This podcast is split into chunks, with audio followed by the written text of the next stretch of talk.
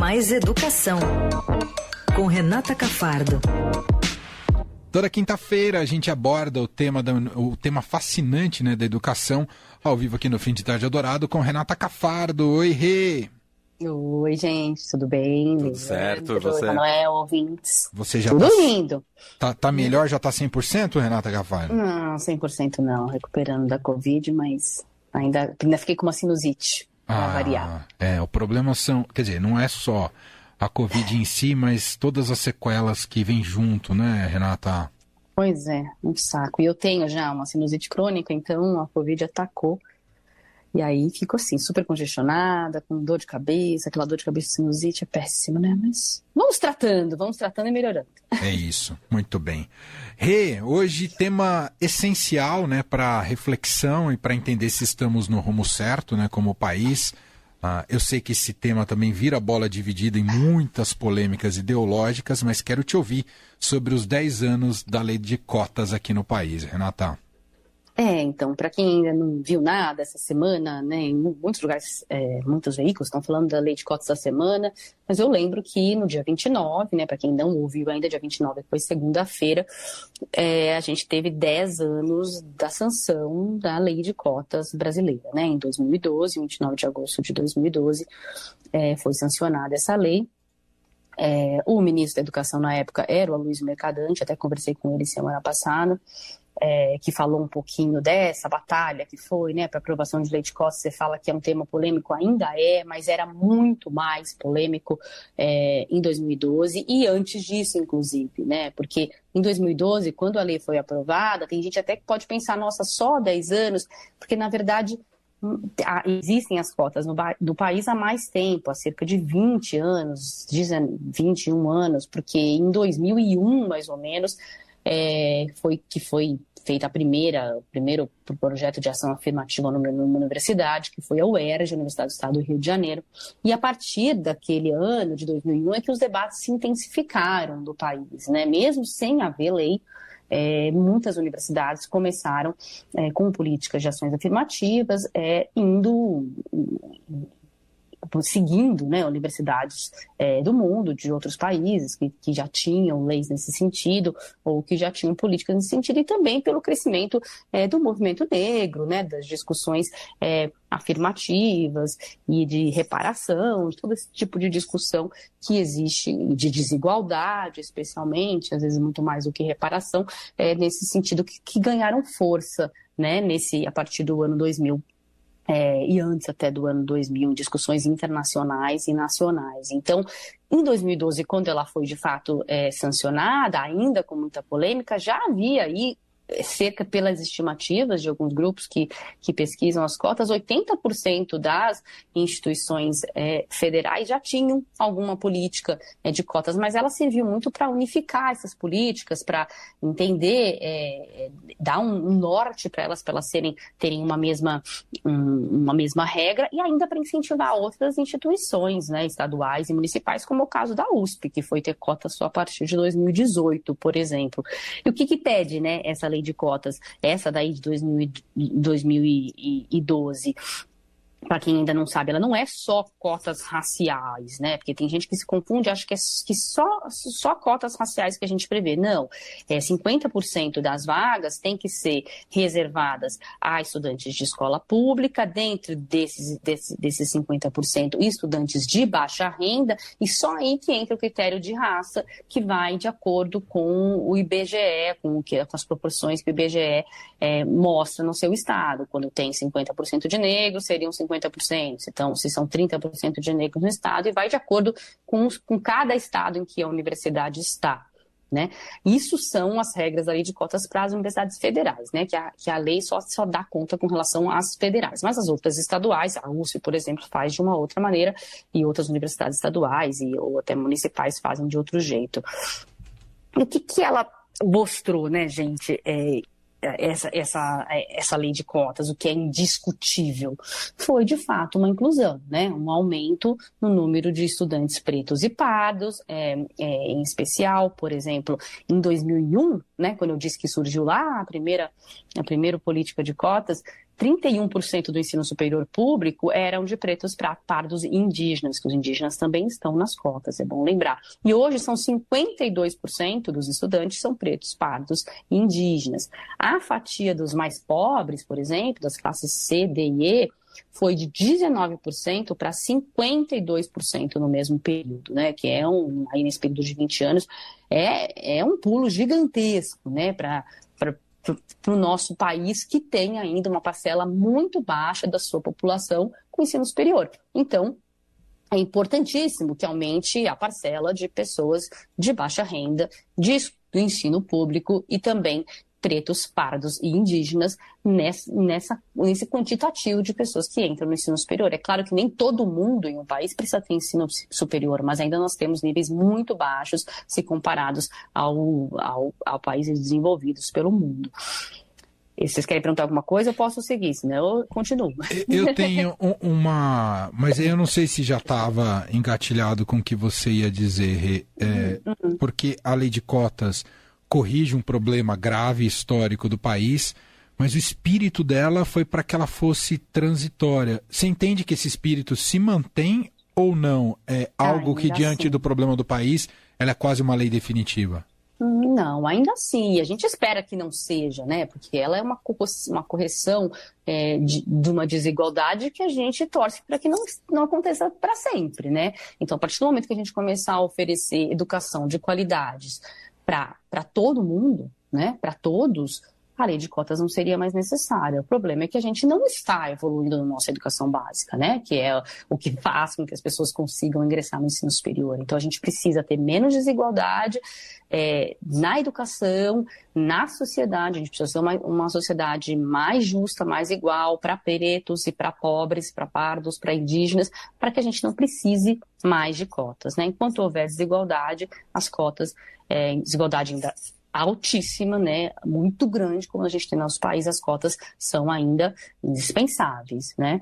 É isso que eu acredito. E, e também é curioso como eu fui conversar com os, os representantes das candidaturas é, a presidente e os três que eu ouvi, na verdade a candidatura do presidente Bolsonaro não conversou comigo sobre esse assunto, é, pensam da mesma maneira, né? Tanto é, a candidatura de Lula, Ciro e Tebet, foram as, as três que eu conversei, pensam que as cotas têm não só que continuar como serem ampliadas, é, por exemplo, para pós-graduação, que ainda não existe muito. Então, a gente já tem um contingente grande de cotistas se formando na graduação, mas não conseguem ainda prosseguir nos seus estudos acadêmicos, não conseguem para o mestrado, para o doutorado, por falta é, justamente de, de, dinheiro, muitas vezes, porque precisam trabalhar, não conseguem ficar é, na carreira acadêmica, ou às vezes, desculpe, por falta é, até é, de oportunidades, de vagas, né? Como a gente vê até inclusive na questão de gênero, né? Na pós-graduação. Então, é, os três pensam em ampliar também para concursos públicos, para cargos comissionados, se fala é, de todo tipo de ampliação de política de cotas. E, inclusive, os três também falam em, em que ela, ela é uma política que deveria ser passageira, que com investimento e com a melhora do ensino básico, que a gente não veio nos últimos anos, a gente pode um dia deixar é, de ter cotas. Outra questão é, legal que a gente viu essa semana, a gente deu no Estadão na terça-feira, é, com exclusividade, a USP abrindo um programa, inaugurando um programa de parceria com a iniciativa privada para bolsas para os cotistas, porque o grande gargalo, hum, que quer dizer, não, não basta a reserva evoluiu, da vaga, né? Não, é. O que, o que não evoluiu muito foi em permanência. O que, que é a permanência, quando a gente fala? É, é o dinheiro para alimentação, para materiais, para moradia, para transporte, porque mesmo que a universidade seja pública e gratuita, ela não é de graça, né, para quem é pobre. Ele precisa de dinheiro para se manter na universidade, para estudar e para ter igualdade de estudos de educação com o outro né? Senão ó, vai continuar a desigualdade. Se ele continuar não tendo onde morar, se ele continuar não tendo os materiais, se ele continuar não tendo um ensino de línguas, como muitos outros estudantes têm, isso também faz parte de programas de permanência, né? Então, a USP lançou nessa semana um, um, um programa muito legal chamado USP Diversa, em que ela já é, formou parcerias com o Itaú, com o Deutsche Bank, com o Santander e com a Dow, né, da indústria química, em que eles vão financiar bolsas de 800 reais mensais para cotistas, né, pretos, pardos, estudantes de escolas públicas e também para a população LGBT e para outros grupos prioritários que a USP estimulou, é, é, que a USP estipulou. Então, é muito interessante esse tipo de parceria, porque muitas vezes as universidades não têm condição ainda de bancar essa permanência. As federais, em especial, tiveram reduções drásticas de orçamento, que a gente sabe nos últimos anos do governo Bolsonaro, e foi tirado dinheiro, sim, dessas bolsas para estudantes é, vulneráveis. Foi um, um dos programas mais atingidos, foram, né, foi as, as bolsas para estudantes vulneráveis, pretos e pardos. Então, essa parceria é muito bem-vinda né, com a iniciativa privada. O reitor chegou até a dizer reitor da USP, que essa questão da diversidade não é só da universidade, é da sociedade toda. E as, e as empresas aí estão é, se, estão se importando hoje em dia, né, com políticas é, de ação afirmativa, com políticas antirracismo, ESG e tal, podem contribuir sim é, para as universidades, para manter esses cotistas nas universidades, né?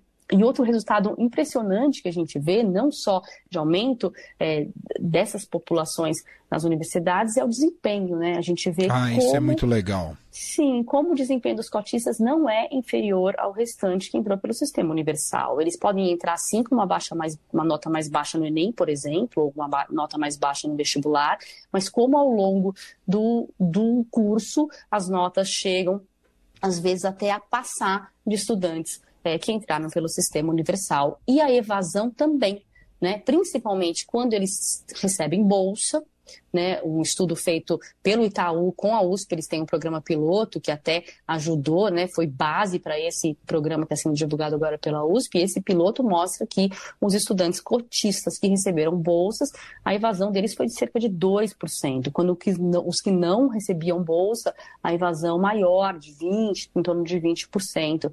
Então, a evasão também é mais baixa, principalmente quando eles recebem bolsa, então é preciso dar uma bolsa permanência e é preciso acreditar que esses estudantes são resilientes. É um termo, né, até que a OCDE usa bastante para estudantes, estudantes resilientes que saem de uma, de uma situação de vulnerabilidade, uma situação é, econômica mais baixa, mas conseguem, ao terem, ao terem a oportunidade, ao terem uma vaga, ao terem a oportunidade de um ensino melhor, é, ultrapassarem até aqueles que vieram de um, de um background melhor, né, é, do ponto de vista financeiro. É, então, isso é importantíssimo num sistema de ensino, mostrar é, a quantidade alta de, de, estudantes resilientes, mostra a qualidade também do sistema de ensino na educação básica, na superior também. Então, isso é um resultado muito legal, porque muito se acreditava, eu cubro educação desde o ano 2000, quando cotas eram um tabu aqui no país, era difícil você encontrar é, pessoas que não fossem só militantes do movimento negro é, e que fossem a favor de cotas, a gente dificilmente encontrava um especialista e hoje isso se inverteu, mas e uma das coisas que se dizia muito é que ia baixar a qualidade da educação oferecida nessas universidades que são públicas e de excelência. Né? Era muito argumento. E é curioso como a política pública, por ela mesma sendo implantada, ela mostrou os resultados e mostrou que, que esses teóricos estavam errados, né? E hoje é, centenas, dezenas de pesquisas é, do Brasil, de fora, mostram que isso não é verdade, né? O racismo também diziam que ia aumentar muito nas instituições, isso também não aconteceu. É, é, é, muito legal ver uma política pública dando certo e se provando contrária do que, do que acreditavam é, alguns teóricos antes dela de fato ser implementada no nosso país. Né? Pode, pode ter, talvez, pesquisas em outros países que mostrassem resultados diferentes, mas no nosso país não se sabia, porque não existia esse tipo de política. Foi uma política totalmente nova, que, que, que é das últimas décadas, das últimas duas décadas. Né? Então, hoje é, na educação é difícil você encontrar quem se coloque contra as cotas. É muito diferente o cenário do que eu tinha é, no começo. Eu mesma, quando a gente fez as primeiras matérias, as primeiras discussões, a gente só encontrava quem era a favor, pessoas mesmo do movimento negro, né? Sim. Ativistas mesmo. E hoje não é mais assim, porque a gente tem muitos, muitos estudiosos. É difícil encontrar, eu disse, até entre os três candidatos que tem tantas diferenças é, ninguém se colocou contra as contra. cotas. É. E mesmo, eu diria que até o governo Bolsonaro, a gente viu é, uma pesquisa divulgada pela Folha de São Paulo nessa semana também, né, aí na comemoração das cotas, mostrando que um documento do próprio governo diz que as cotas é, são bem-sucedidas, né, do próprio governo Bolsonaro.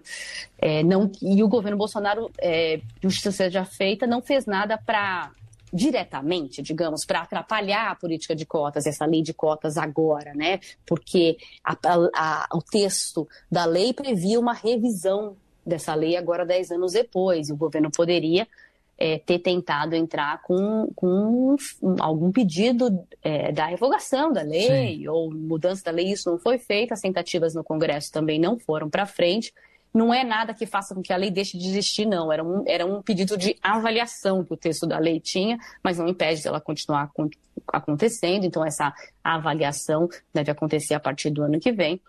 É, o que o governo Bolsonaro fez e atrapalhou, sim, foi a sua influência nas universidades federais, é, com reitores interventores, com diminuição de verbas, isso tudo atrapalha indiretamente uma política de ação afirmativa, sim, mas não houve uma tentativa de acabar com a lei.